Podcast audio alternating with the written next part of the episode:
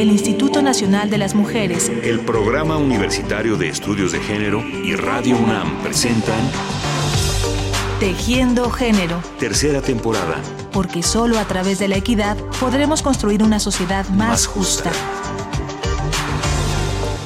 Bueno, yo mm, me llamo Marta Teresita de Barbieri García. Soy socióloga, me gradué en la maestría de sociología en la Flaxo en Santiago. Tengo 75 años y vivo en México gracias a, la generosidad del gobierno, el pueblo, la, la, UNAM, que nos recogió a muchos eh, de los golpes militares en el sur. Desde ese tiempo desde el año 75 em, yo trabajé en la UNAM, en el Instituto de Investigaciones Sociales, donde hice mi carrera académica, investigando siempre sobre cuestiones de mujeres, género y población.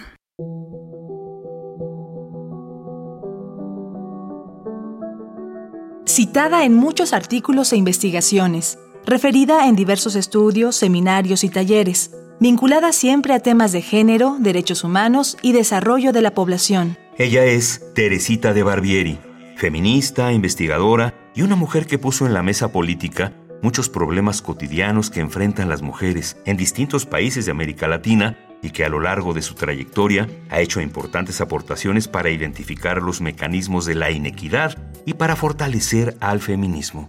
El feminismo es un movimiento social que ha surgido, ha desaparecido, ha vuelto a surgir desde, podríamos decir, el siglo XVIII.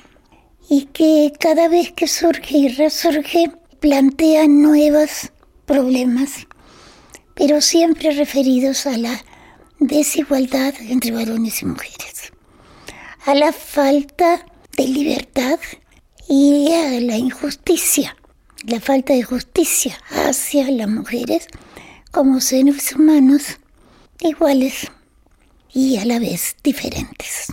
Porque cuando decimos iguales, no decimos idénticos. Somos iguales en tantos seres humanos con el derecho pleno a la libertad y el derecho a la justicia. Es decir, ha servido de mucho. Yo creo que el movimiento feminista ha, estado desde mediados del siglo XX hasta ahora un gran movilizador de las sociedades. Hoy nuestro programa está dedicado a explorar la vida y el trabajo de una mujer que se ha convertido en referente del feminismo en México y en Latinoamérica. Marta Teresita de Barbieri García nació el 2 de octubre de 1937 en Montevideo, Uruguay. Cursó la carrera de Trabajo Social en la Universidad de la República, en su país natal. Después se trasladó a Chile para realizar la maestría en Sociología en la Facultad Latinoamericana de Ciencias Sociales, Flaxo, en la ciudad de Santiago.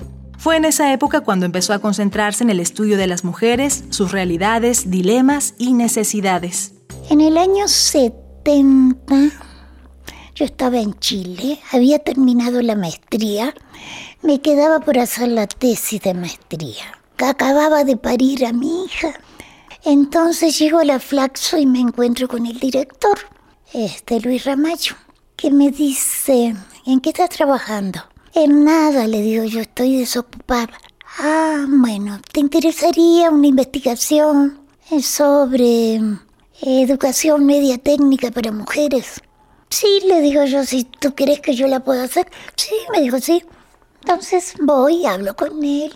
Era una evaluación de un programa de educación media para mujeres, donde se les enseñaba a hacer técnica a tratar de formarlas como en la secundaria, como técnicas medias, técnicas en industria y servicios. Este, arreglé todo con mi marido porque tenía que viajar. Con mi marido, mi madre, que fue de Montevideo a Santiago para quedarse con los niños. Entonces hice mi investigación. Talca, Valdivia y Valparaíso. el día que terminé, en el año 71, en diciembre 71, terminé el trabajo de campo, fue la primera manifestación de las cacerolas en contra del gobierno de Allende, de las mujeres de la derecha. Pero yo me puse a analizar todo ese material y me encuentro con un panorama muy desalentador. El problema estaba en las trabajadoras y en los directores de personal y dueños de empresas. Porque ahí las mujeres me empezaron a contar todos sus problemas. Principalmente los problemas de conciliación, que se llama ahora trabajo, hogar. Entonces ahí yo me di cuenta de que en ese contexto de, de un gobierno progresista, eh, de izquierda que luchaba por el socialismo con mucho entusiasmo, que había logrado, iba logrando captar cada vez más este, adherentes y al mismo tiempo que había más confrontación. En ese me encuentro con ese panorama. Entonces, cuando terminé la, la, investigación, mandé todo. Entonces le pedí a un amigo que me vinculara con gente del Partido Socialista o del gobierno chileno para explicarle. Y mi amigo me consigue una entrevista preciosa con una mujer increíble, que era la senadora María Elena Carrera, que era socialista, este, el marido también, y eran muy cercanos a Allende. Y entonces mm, me dice, bueno, a ver, cuénteme qué encontró. Entonces yo le voy contando y de repente en la mitad de mi relato me dice, usted sabe que esto que me está diciendo yo nunca lo había escuchado. Sí, dije, le di en el clavo. Bueno, este, mi director de tesis, el, director de la Flaxo, me dijo, presenta este trabajo como tesis y te recibes y ya, nada más.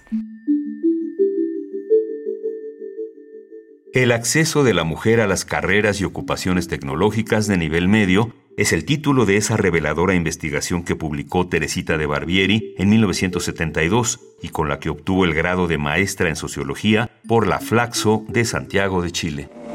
¡Viva Chile! ¡Viva el pueblo! ¡Vivan los trabajadores!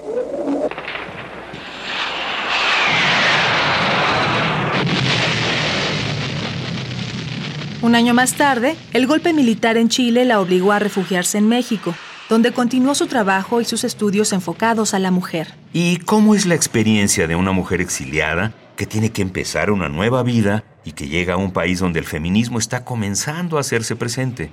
A mí me agarró el golpe militar en Chile que derrocó al gobierno de Salvador Allende. Me vengo acá, nos venimos acá, y entonces un día me llama Raúl Benítez Centeno, que era director del Instituto de Investigaciones Sociales. Me dice, mire, recibí una carta de Ramallo que me dice que usted está acá, que, que está sin trabajo, a ver, ¿qué le interesa? Entonces yo le digo, mire, a mí lo que me interesa es el tema de las mujeres. Y entonces le cuento mi historia en Santiago, ¿no? Y cómo yo había descubierto eso. Entonces en marzo del 75 entré en la UNAM entré en el instituto y ahí este, me tocó una época fantástica. Se formaron las áreas, a mí me tocó el área de población. Además fue una época muy rica porque como era un problema el de la población, había muchas reuniones nacionales, internacionales, seminarios. Entonces yo me fui alimentando de todo eso. Mi primer trabajo entonces fue sobre trabajo doméstico. Y bueno, eso dio lugar a un libro que salió varios años después, que se llama Mujeres y Vida Cotidiana. Y yo ahí hago un recuento de las horas, del tiempo del trabajo doméstico de las mujeres. En realidad de las mujeres y de los hombres en las familias. Y distingo, ¿no? Distintos tipos de unidades de, de familia, de unidades domésticas. Sobre todo clases medias y sextis, clase obrera. Y fue un trabajo realmente que mm, después de muchos años me enteré que había servido para hacer las estadísticas nacionales de trabajo, de tiempo de trabajo, del trabajo doméstico, en la que México es pionero. Entonces yo me siento mucho, muy orgullosa. En aquella época, hablamos de la década de 1970, el término feminismo resultaba muy chocante y extraño en el ámbito de muchas familias de clase media de América Latina. Rebeldía, descaro, inmoralidad eran términos que se asociaban con ese movimiento al que se veía como una protesta, sobre todo de las mujeres norteamericanas que buscaban liberarse sexualmente e imponerse ante los hombres. A mí me pasó una cosa. Yo no era feminista cuando llegó a México. Tenía muchas dudas, porque yo soy de una generación en la que el feminismo estaba muy, muy este, mal visto. Este, los personajes que yo tenía más respeto y que fueron así como guías, empezando por mi padre, feminismo era una cosa de mujeres lo, no locas, pero sí descarriadas. Me voy dando cuenta de que yo no puedo quedar fuera de, de ese movimiento. Si yo estoy ahí y estoy preocupada por la condición de las mujeres, tengo que ser feminista. Incluso lo discutí con mi marido, ¿no? Marido me decía, sí, tienes que ser feminista, tienes que comprometerte. Poco tiempo después de eso, en el 79, eh, Lourdes Arispe y la gente de FEM me invita a entrar en FEM. Y ahí fue muy lindo, sobre todo el primer año que estuve, que fue el año 80, porque se discutía muy bien. Era el liderazgo de Alaide, entonces se discutía muy bien y pudimos hacer muchas cosas. FEM se convirtió en la primera revista feminista en México y pionera en América Latina. Esta publicación contó con las letras, inteligencia y discernimientos de mujeres como Alaide Fopa, su fundadora, Margarita García Flores, Elena Urrutia, Margo Glantz y Elena Poniatowska, entre muchas otras colaboradoras, y se convirtió en un referente del movimiento feminista en México. En el año 76, Alaide Fopa y Margarita García Flores y otro grupo de gente más que se fue adhiriendo, este forman FEM, que eso fue muy importante, porque FEM le dio voz escrita a las mujeres, pudo llegar a muchos lados, pudo aclarar a muchas mujeres lo que estaba pasando con ellas.